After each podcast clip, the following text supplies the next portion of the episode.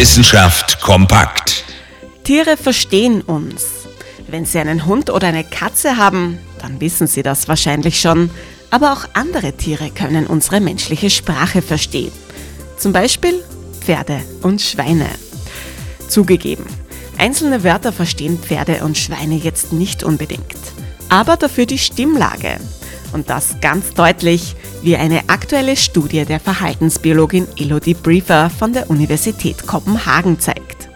Ob wir geduldig und liebevoll mit Pferd und Schwein sprechen oder ungeduldig und genervt, das macht einen Unterschied. Die Tiere zeigen das in ihrem Verhalten. Auf negativ klingende Stimmen reagieren sie schneller, manchmal überträgt sich die Emotion sogar. Die Art und Weise, wie wir mit den Tieren sprechen, hat also eine Auswirkung auf ihr Wohlbefinden.